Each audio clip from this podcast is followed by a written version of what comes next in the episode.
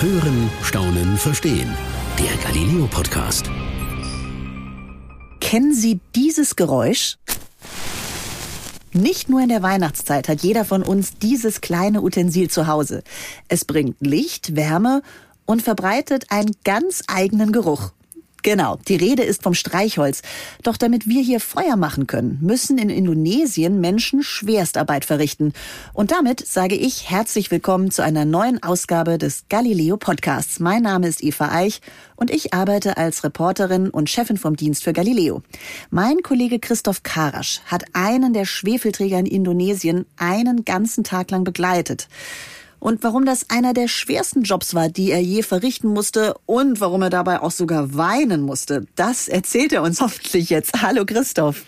Eva, ach so, du gehst gleich so hart rein mit, mit dem, ja, es stimmt, es stimmt. Ich musste, mir kamen die Tränen. Ja, okay, du darfst, du musst uns ja jetzt noch nicht direkt verraten, warum du weinen musstest, aber du kannst uns ja erstmal erzählen, wo bist du denn da überhaupt genau hingereist in Indonesien? Das war eine ganz spannende Anreise. Ich wollte einmal in meinem Leben gerne nach Bali. Das ist, glaube ich, von vielen so der, der Traum, aber eher so aus, aus Urlaubsgedanken und paradiesischen äh, Gedanken. Tatsächlich führte mich aber der logischste Weg über Bali. Dort bin ich gelandet, äh, spät abends, habe die Insel dann genau vier Stunden bei Dunkelheit gesehen, weil wir in den äh, äußersten Westen von Bali äh, gefahren sind mit dem Auto und dann äh, auf eine Fähre übergesetzt sind, mit der wir nach Ost Java rüber sind. Und dort waren wir dann auch irgendwann am Ort des Geschehens angekommen. Da steht nämlich der äh, Mount Ian, ein, ein äh, Vulkan, in dem dieses, ja, wie soll ich sagen, äh, der Vorhof zur Hölle, so sagen die uh. Arbeiter das selber, ähm, steht und ja, der tägliche Arbeitsplatz von vielen Menschen ist, die da ihr Glück suchen. Der so. Vorhof zur Hölle nennst du das. Ja. Das klingt ja schon mal nicht sehr angenehm. Also wie muss ich mir das vorstellen? Warum heißt es so? Ich bin gar kein großer Fan von solchen Superlativen, ne? mhm. ne? aber also als wir das da eben vor Ort aufgeschnappt haben von den Menschen, die dort täglich arbeiten und die das, die das, die diesen Begriff benutzen, dachte ich schon, okay, da muss irgendwie was dran sein. Und tatsächlich stellte sich raus, es ist schlicht und einfach kein schöner Arbeitsplatz. Es ist ein, ein sehr zerrissener Ort. Denn einerseits ist es eine große Touristenattraktion. Also viele Touristen von Bali kommen auch mit der Fähre, von der ich gerade gesprochen habe, noch vor Sonnenaufgang zu diesem Vulkan ähm, auf der Nachbarinsel Java, um diese blauen Schwefelflammen zu sehen, die halt in, in der Dunkelheit wahnsinnig ähm, beeindruckend aussehen. Und wenn dann die Sonne aufgegangen ist, stehen sie vor einem ebenfalls, man könnte fast sagen, schönen Bergsee oder so, so ein Kratersee. Aber der ist eben, der leuchtet so türkis, wo man denkt, wow, das, da denke ich auch an den Königssee, an den Eibsee, an ja. diese schönen bayerischen, klaren Seen. Wo man erstmal gerne reinhüpfen möchte. Wo man denkt, wow, das ist ja das Paradies, das sieht ja wunderschön aus. Das Gegenteil ist der Fall, weil dieser See hochgiftig ist.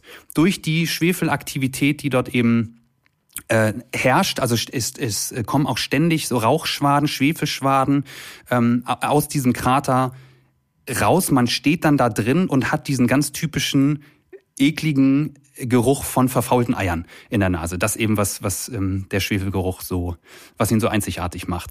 Ähm, einerseits Touristenattraktion, andererseits aber eben dieser äh, harte Arbeitsplatz, um Schwefel zu stechen, Schwefel abzubauen, um ihn für die Industrie, du, äh, Industrie, du sagtest es eingangs eben zum Beispiel für Streichholzer, aber auch zum Weißen von Zucker mhm. und für die Kosmetikindustrie ähm, benutzt wird. Und vor allem bei diesem Weißen von Zucker bin ich, bin ich hängen geblieben, weil ich mir denke so, wow, brauner Zucker ist uns reichen Westlern offensichtlich sieht der zu schmutzig aus oder so, dass der in Raffinerien weiß gemacht werden muss und dafür müssen Menschen wirklich tagtäglich in zum Beispiel diesen ähm, äh, Krater rein und ihr Leben aufs Spiel setzen, das ist schon, das sind krasse Erkenntnisse. Absolut. Es war mir tatsächlich auch gar nicht bewusst. Es ist ja so, dass wenn du bei uns braunen Zucker kaufst, häufig den Eindruck hast, der ist ja gesünder und ist viel besser, ne? Richtig. Das wird mittlerweile, glaube ich, sogar so suggeriert. Vielleicht ist das ein Gegensteuern in die andere Richtung, da bin ich völlig überfragt. Aber tatsächlich äh, Zucker einfach nur, einfach nur weil mhm. weiß zu machen, ist schon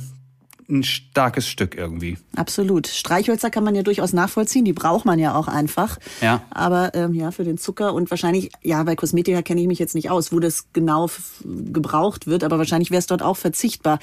Also das heißt, die Arbeit dort ist schon Knochenjob. Was musstest du denn überhaupt genau machen? Erzähl mal. Also es ging früh morgens los. Da sind wir wieder beim Thema Sonnenaufgang. Den haben wir knapp verpasst, weil wir äh, unten am Fuße des Vulkans erstmal starten mussten mit einer zweistündigen Wanderung den Krater hinauf, also den, den Berg erstmal vom Fuß bis äh, oben zur Spitze.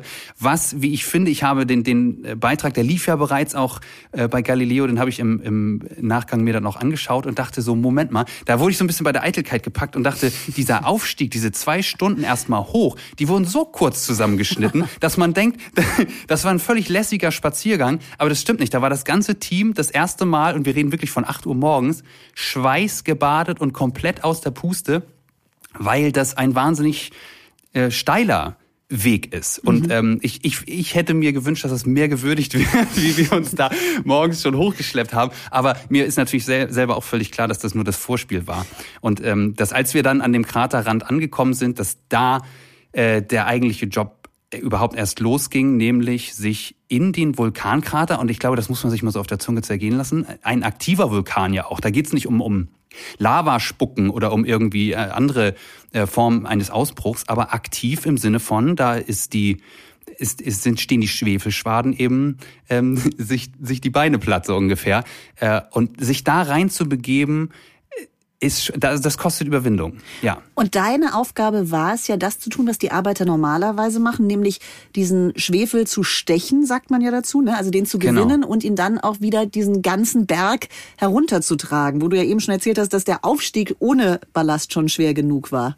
Ähm, richtig, also wobei, genau, das muss man unterscheiden. Ähm, wir sind also mit äh, so einer, mit so einem Korb, also ein, ein Korb mit einer Stange in der Mitte. Diese Stange darf auf den Schultern liegen und links und rechts hast du dann eben diese beiden Körbe, die bestenfalls äh, gleichmäßig, gleich, gleich schwer bepackt sind, dass du so, ein, mhm. so eine Art Gleichgewicht hast. Mit diesem leeren Korb gehst du unten, 800 Meter dauert der Weg, mm, aber wirklich so über, über Stock und Stein, nee, Stock gibt's da gar nicht, nur, nur Stein, so, so äh, rudimentäre Treppen runter, bis du dann immer weiter rangehst an diesen Ort, an dem es eben so äh, raucht und brodelt und äh, stinkt. Mhm. Ähm, und dann sind wir da angekommen, das ist auch direkt an diesem giftigen See, also auf, auf ähm, äh, wie sagt man dann, auf, auf äh, äh Meeresspiegel, auf Seespiegelhöhe sozusagen. Mhm. Ähm, und da hat mir dann Bagio, so hieß mein, mein ähm, Chef an dem Tag, hat mir dann gezeigt, wie das überhaupt funktioniert. Es, es spritzt da sozusagen in, in Sekundenabständen, spritzt da heißer, flüssiger Schwefel ah. aus dem Berg raus. Und der sammelt sich in Pfützen und ist natürlich noch eine ganze Weile flüssig, weil es einfach irre heiß ist. Ähm, dann wird, wird diese Schwefelmasse mit Wasser gekühlt, so dass es, dass sie möglichst schnell fest wird. Und dieser gerade fest ge gewordene Schwefel, den gilt es dann so wegzustechen. Also, und das ist wörtlich gemeint. Also ich hatte einfach nur so eine sehr schwere Eisenstange in der Hand, mit der ich dann so unter diese festgewordenen Schwefelmassen äh, stechen musste und diese hochhebeln musste, um Brocken von unterschiedlichster Größe dann quasi daraus zu äh, holen. Bei Baggio sah das auch sehr gekonnt aus, natürlich. Also der hat das einfach jeden Tag gemacht. Der wusste auch genau, wann er wie wo schon anfassen kann. Ich wusste das nicht, weil ich diese, diese flüssigen, diesen flüssigen Schwefel vor Augen hatte. Und wenn der jetzt gerade so fest geworden ist, ahne ich nicht, dass der schon wirklich anfassbar ist, ohne dass man sich ähm, Verbrennung holt. Und vor allem ist Verbrennung das, das richtige Stichwort, weil eben dieser Baggio ein ganz, ganz ähm, beeindruckender Mann, der für seine Familie jeden Tag wieder da reingeht. Das hat er auch ähm, sehr oft betont und gesagt, dass er das für seine Familie tut. Der ist leider, man muss das so sagen, ähm, an, in, an einigen ähm, sichtbaren Stellen an seinem Körper ist er eben leider vernarbt, mhm. verbrannt. Der hat im Gesicht hat er äh, schon so Rauch und Dämpfe abbekommen, die offensichtlich eben zu heiß für die menschliche Haut sind. Sein Arm ist komplett vernarbt. Und er sagt aber eben auch, dass es, das ist das, was passiert. Also das gehört dazu. Das ist, das gehört zu diesem Alltag mit dazu. Er könnte auch einfach Reis anbauen und ernten in der Gegend. Aber natürlich, wie man sich vorstellen kann, ist dieser sehr, sehr gefährliche Job in dem Vulkankrater der viel, nicht viel, aber zumindest etwas lukrativere Job. Und wenn du das Maximum für deine ähm, Familie rausholen willst, dann wägst du offensichtlich ab, was, was mache ich? Bin ich auf der Reisterrasse oder gehe ich wirklich tagtäglich in den Krater? Und er hat sich für den Krater entschieden. Aber was sagt seine Familie dazu? Die hast du auch getroffen vor Ort, oder? Mhm. Seine Frau hat große Angst. Natürlich. Sie sagt, es, es fühlt sich nicht gut an, weil, weil es da drin so unberechenbar ist. Also du kannst ja ab einem gewissen Zeitpunkt diesen Arbeitsplatz, den du täglich besuchst, irgendwie einschätzen. Aber es bleibt immer noch ein unberechenbarer Faktor, nämlich der, dass du nicht weißt, wo genau, aus welcher Wand kommt denn die nächste Rauchwolke, beziehungsweise wenn die Rauchwolke schon da ist, weißt du nie, wie der Wind steht. Mhm. Und, und, wir hatten das auch. Es gab mehrere äh, Momente, wo unser äh, Team in so einer Wolke verschwunden ist. Und Regel Nummer eins ist da dann auch erstmal keine Panik zu bekommen, was sich wahnsinnig leicht sagt, wenn du nicht atmen kannst. Oh Gott. Da ist ja, es existiert ja, im, es ist ja keine Luft, die du mhm atmest, sondern du stehst in diesem Schwefelrauch und und das ist total krass. Also das, das lässt sich filmisch auch nicht gut ähm, einfangen, weil unser Kameramann, natürlich Cedric, genau das gleiche Problem hatte. Also der hat dann versucht, die Kamera laufen zu lassen, musste dabei aber die Luft anhalten, bekommt aber so eine Grundpanik, weil du nie weißt, wann ist denn diese Wolke eigentlich zu Ende und wann kann ich wieder einatmen. Mhm. Ähm, und es, bei mir gab es den, den einen Moment, wo ich nicht mehr konnte. Also ich konnte nicht mehr die Luft anhalten und habe dann, mhm. das ist ja ein Reflex, atmen ist ein Reflex, habe dann eingeatmet. Und das habe ich aber in der nächsten Millisekunde sowas von bereut, weil du, du, du ziehst dir diese, diesen ätzenden Rauch in die Atemwege. Und das, ähm, das kann man sich nicht vorstellen. Das ist einfach unfassbar. Und dann hoffst du, dass das gleich zu Ende ist und siehst dann irgendwann auch, kannst du wieder was sehen, weil die Wolke so langsam äh, ein bisschen lichter wird. Und dann weißt du, okay, 21, 22 und gleich kann ich wieder atmen. Und dann sind alle so, nach dieser gespenstischen Stille, die dann in dem Moment herrscht, alle erstmal so am, am, am Durchatmen und am Husten und, und was nicht alles. Also so, da, da, da zeigst du so, so Urreaktionen, die man gar nicht so kennt, weil du weil man so einer Situation nie ausgesetzt ist. Aber als du da eingeatmet hast, also diesen Schwefel, also brennt das in den Lungen oder wie muss ich mir das ja. vorstellen? Es brennt. Ja, genau. Mhm. Also es, es brennt in die Nase hoch, also einmal, einmal komplett die, die Nebenhüllen und dann hat so, ja, also nicht, nicht akut im Moment des Einatmens hat nicht die Lunge gebrannt, aber wir waren eben, ähm, ich würde sagen, so drei Stunden, dreieinhalb Stunden waren wir unten in diesem Krater drin. Und beim Wiederaufstieg, ich will noch gar nicht so viel vorwegnehmen, aber bei diesem Aufstieg habe ich schon gemerkt, da brannte die Lunge und zwar wegen sozusagen einer, wegen dieser Dauerbelastung. Wenn du da mhm. einfach über, über Stunden drin bist und immer wieder diesen Rauchwolken ausgesetzt sind, das ähm, langsam aber sicher macht sich das natürlich auch in der Lunge bemerkbar äh, und fühlt sich wirklich gar nicht gesund an.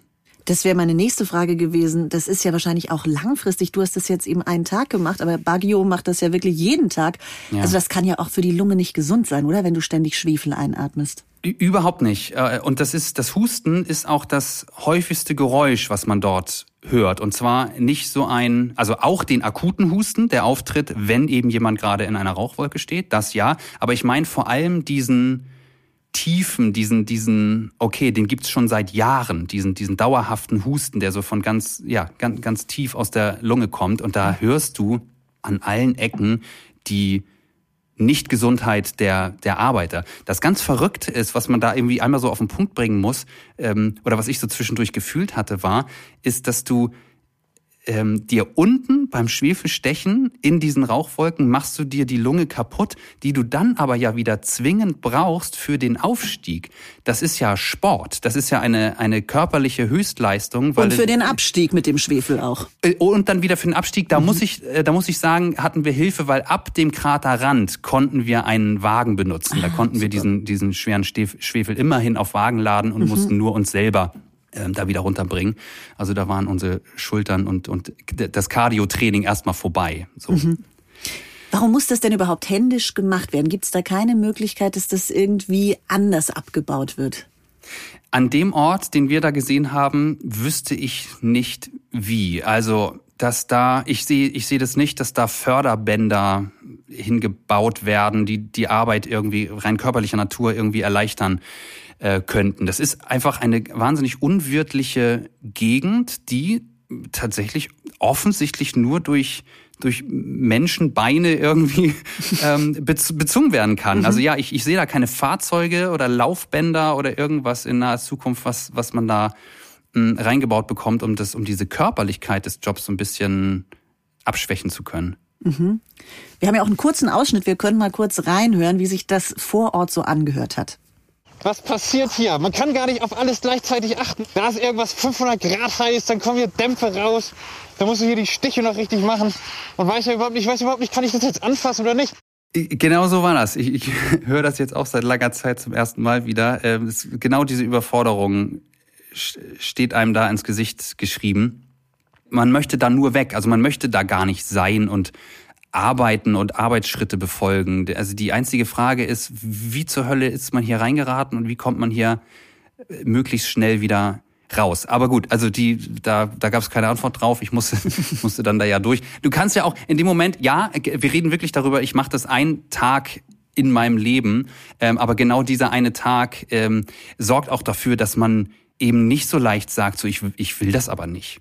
Ich möchte jetzt hier aber wieder hochgehen. Nee, du stehst da natürlich dann schon als, als, ähm, äh, als Kollege neben Baggio und, und denkst dir auch, ich kann jetzt hier nicht, nicht rumheulen, weil ich das irgendwie einmal machen muss, ähm, wenn er das jeden Tag macht. Und da ja auch schon, auch schon Schicksale erleb, erlebt hat, leider in diesem, in diesem Krater. An sich selber, aber auch was äh, einen Kollegen von, von ihm angeht. Genau, da können wir auch mal kurz reinhören.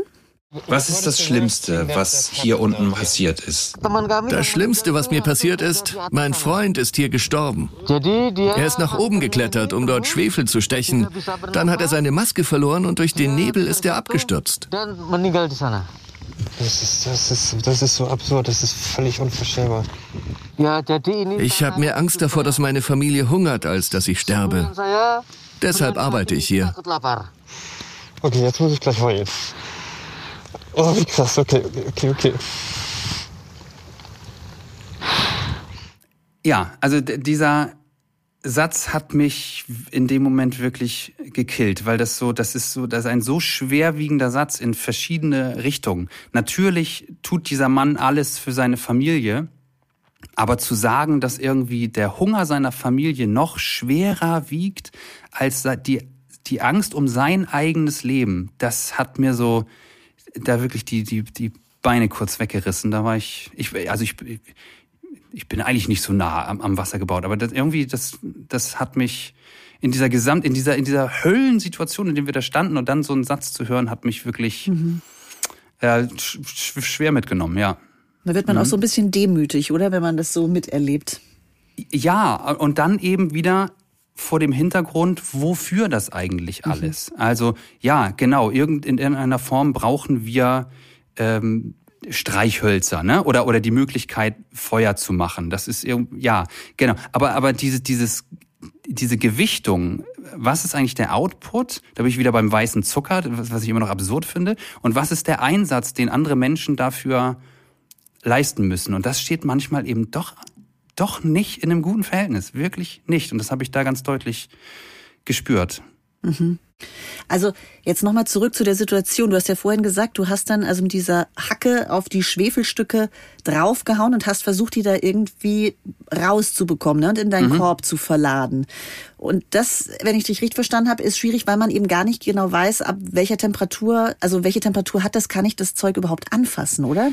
Richtig, genau. Wir haben also Parameter in unserem normalen Alltagsleben, wir Europäer oder wie auch immer, sage ich jetzt einfach mal, wir, wir wissen, wie äh, Wasser aussieht, was wir nicht anfassen sollen. Das blubbert nämlich so. Mhm. Das ist das, das kocht. Also man hat so, man hat Vorstellungen, welche Temperatur die Dinge, die uns so natürlich oder alltäglich umgeben, haben und ab wann wir da lieber die Finger äh, von lassen sollten.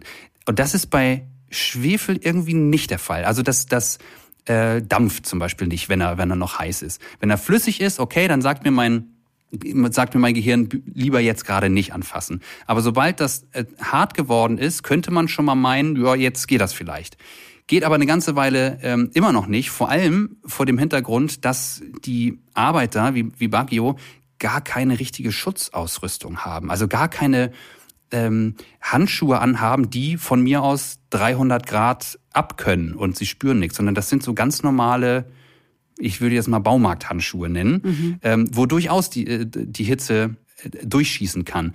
Und sich da erstmal so ein bisschen reinzufuchsen, ranzutasten, ranzuarbeiten, äh, um festzustellen, ab wann kann ich eigentlich was ähm, anfassen, das war das hat eine Weile gedauert äh, schon und und irgendwann kommt halt der Moment, okay, ich fasse es jetzt mal an, um eben festzustellen, kann ich es schon anfassen oder nicht. Und da sind natürlich auch Momente, Momente dabei, wo man dann feststellt, ah nee, hätte ich noch nicht anfassen können.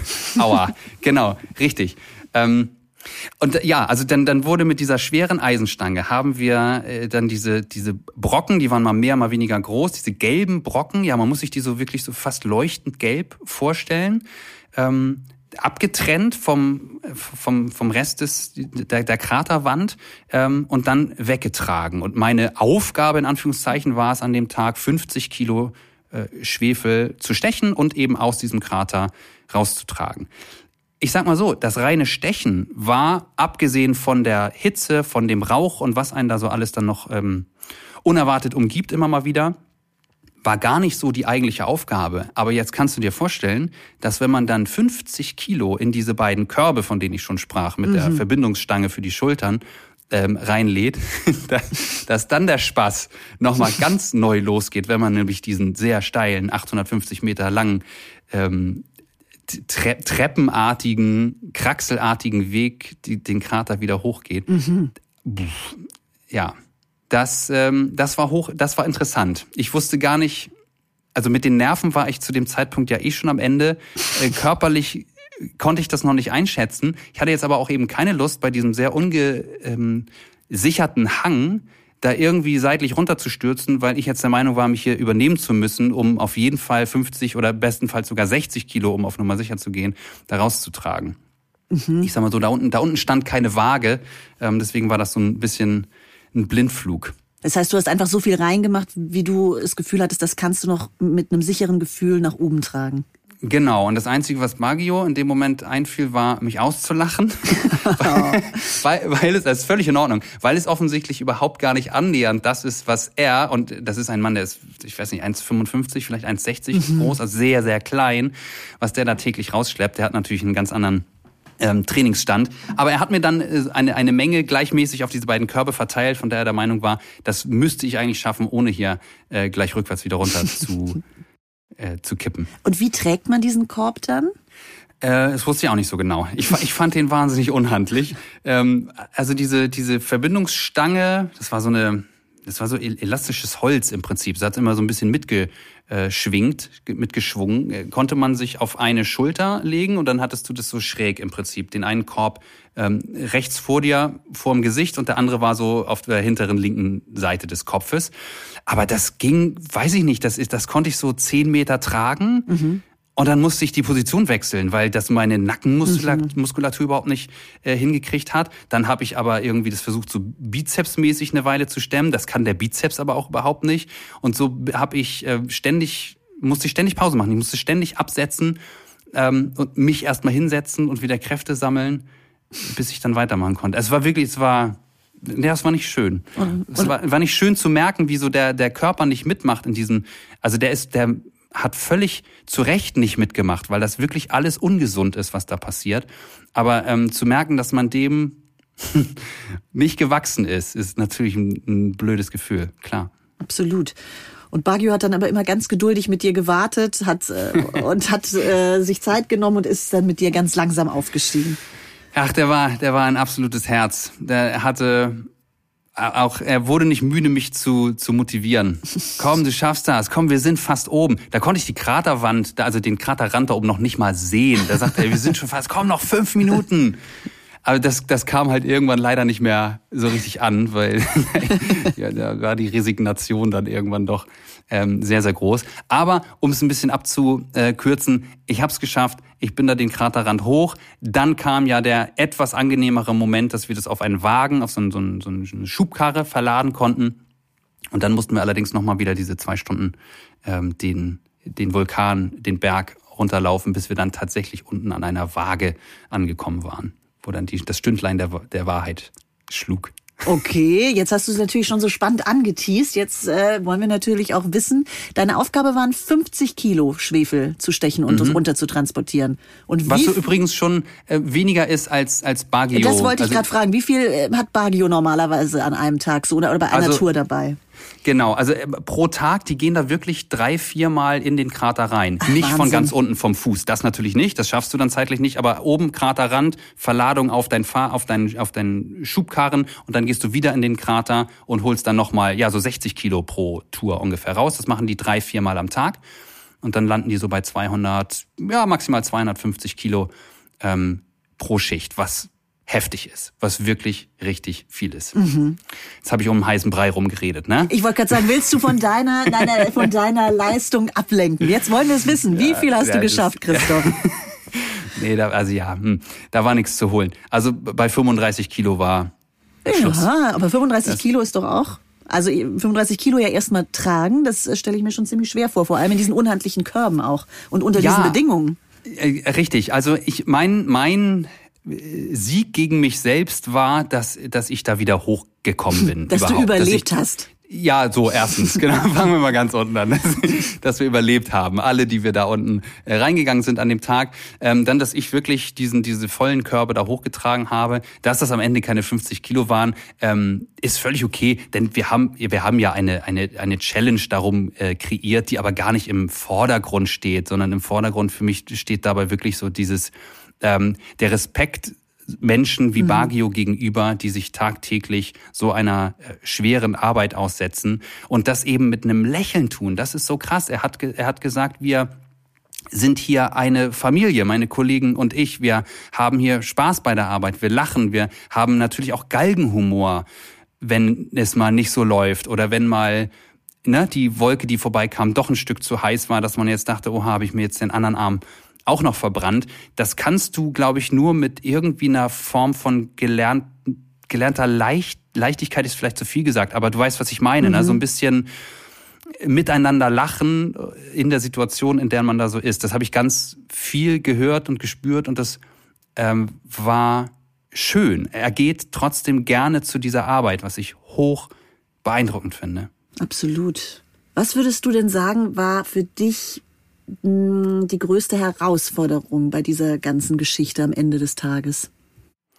Also das, was mir immer wieder in den Kopf kommt und wovon ich auch tatsächlich ähm, mehrere Nächte danach geträumt habe, war diese, diese Panik des Nicht-Atmen-Könnens. Ja. Das ist ein ganz, ganz schreckliches Gefühl. Kann sich, glaube ich, sogar auch jeder vorstellen wenn man einfach ein Stück zu lang die Luft anhalten muss, egal ob man jetzt unter Wasser ist oder einfach nur, weiß ich auch nicht, die Luft halt anhält. ähm, da merkt, jeder kennt diesen Moment, oh, jetzt müsste ich aber mal wieder. Und wenn du dann nicht kannst, dann mhm. ist das was ganz, ganz Beklemmendes, wo ich, ähm, wo ich die Panik nur ganz, ganz schwer unterdrücken konnte. Und tatsächlich hat mich das so ein paar Nächte im Traum, in, kennst du diese Schleifenträume, die dann so immer und immer wieder kommen im Laufe der Nacht? Ich hatte immer und immer wieder diesen, diesen Panikmoment, äh, nicht atmen zu können. Gott, das ist ja schlimm. Und wahrscheinlich ja. hast du dann gedacht, was macht Galileo mit mir? Ach, das denke ich ganz oft. Oder, oder anders ausgedrückt, das denke ich schon gar nicht mehr. Nein, es ist ja, also bei dieser, gerade bei diesen Stadtland-Welt-Challenges ist es ja so, dass wir im Vorfeld gar nicht erfahren, was passiert. Ähm, wir sind am Flughafen, kriegen gesagt, wo es hingeht und kriegen dann vor allem auch erst gesagt, und das ist so der eigentliche Knackpunkt für mich immer, was machen wir denn dort? Und es hilft manchmal vielleicht wirklich, das alles gar nicht so mhm. genau im Vorfeld zu wissen, weil nämlich dann sonst dieses Gedankenkarussell vorher schon losgeht. Und das hilft vielleicht auch nicht unbedingt ja. beim ruhiger Schlafen. Ja, und wie, was haben deine Muskeln gesagt? Ich kann mir vorstellen, als du am nächsten Tag aufgestanden bist, haben die sich auch noch erinnert, sage ich jetzt mal. Ja, die wussten, was los war. Die haben angeklopft und haben gesagt, sag mal, spinnst du eigentlich? Und dann, dann wollte ich eigentlich deine Telefonnummer durchgeben, Eva, und sagen, hier, die müsst ihr anrufen, wenn ihr euch beschweren wollt, liebe Muskeln. Ja, die sollten nicht äh, mit meinen Muskeln sprechen, da haben sie ganz schlechte Ansprechpartner. ähm, ja, also klar, logisch. Äh, das, die, die, waren, die waren beansprucht, die haben, also vor allem die Nackenmuskulatur war mhm. beansprucht und dann die, die Beine, sowohl die Waden als auch dieser Muskel, ich weiß gar nicht, ob der einen Namen hat, dieser Muskel vorne am Schienbein. Kennst du den? Der so, vorne so links neben oder links oder rechts neben dem Schienbein hast du so, da gibt es noch so ein kleiner Muskelwulst. Und das, das sind die Muskeln, die richtig anfangen weh zu tun, wenn du bergab läufst. Ja, Man denkt ja mhm. immer, bergauflaufen ist anstrengend. Mhm. Aber irgendwann, wenn du das in dem Turnus machst wie, wie Baggio, weißt du gar nicht mehr, was, was ist eigentlich anstrengender, bergauflaufen mhm. oder bergablaufen. Weil sich wirklich, da, da melden sich Muskeln, von denen man teilweise gar nicht wusste, dass sie überhaupt existieren. Und das hält dann ein paar Tage und dann denkt man, nächstes Mal ein bisschen mehr Sport, dann ist das vielleicht auch alles gar nicht so so du, wild rein. Du brauchst doch keinen Sport. Galileo bringt dir doch den Sport sozusagen ja. mit in die Arbeit. Ja, wenn, wenn die Lunge dabei nicht so draufgehen würde. Das stimmt. Und was würdest du sagen, abschließend, hm, was hat dich am meisten beeindruckt oder was hast du gelernt, was hast du mitgenommen aus diesem Abenteuer? Hm, also diese Abenteuer gehen immer mit den Menschen nach Hause und das war in meinem Fall Baggio, äh, der mir gezeigt hat, dass man eben auch an, an so einer Arbeit, von der glaube ich, da können wir uns alle drauf einigen, jeder von uns sagen würde, um Gottes Willen, das würde ich ja niemals machen. Das sagen wir aus unserer, ne, aus unserer Wohlstandsblase, in der wir uns nun mal ja, befinden. Das ist, glaube ich, un, unbestreitbar. Ähm, dass es aber Menschen gibt, die diese Arbeit nicht nur machen, sondern die sie sogar gerne machen, weil sie sich dort ein Umfeld schaffen, in dem sie sich wohlfühlen. Ein, ein, ein menschliches Umfeld, ein, ein Kollegenumfeld. Das hat mich zutiefst beeindruckt und das macht einen auch demütig in einer gewissen Art und Weise, ähm, dass man, das klingt immer so banal, aber beim nächsten Streichholz weiß, was dahinter steckt. Christoph, damit hast du mir eigentlich schon meine Abmod vorweggenommen. Genau das wollte ich auch sagen. Das nächste Mal, wenn wir ein Streichholz anzünden, denken wir alle an dich und natürlich auch an Bagio, der so viel Arbeit für uns dort investiert. Hm, vor allem an Bagio, bitte. Das würde mir viel bedeuten. Okay, das machen wir. Christoph, vielen, vielen Dank für das super interessante Gespräch. Sehr gerne. Und ja, jetzt auf zum Sport machen, um dich auf die nächsten Herausforderungen für Galileo vorzubereiten. So, das ist am Ende immer das Learning. Mach mehr Sport, dann ist ist das vielleicht alles nicht so anstrengend. Äh, ich nehme dich beim Wort, es ist jetzt schon mein, mein Neujahrsvorsatz. Sehr gut. Aber bitte lad mich nicht dazu ein. okay. Ja, fast auf die Idee gekommen. Christoph, vielen Dank und bis zum nächsten Mal. Sehr gerne. Vielen Dank, Eva. Das hat Spaß gemacht. Schön, dass ihr zu Hause auch dabei wart. Und ich freue mich, wenn ihr auch nächste Woche wieder einschaltet bei unserem Galileo Podcast. Bis dahin, tschüss, macht's gut. Das war's für heute beim Galileo Podcast. Mehr von Galileo gibt's in der Galileo App, auf Galileo TV, in unserem YouTube-Kanal und natürlich täglich um 19.05 Uhr auf Pro 7.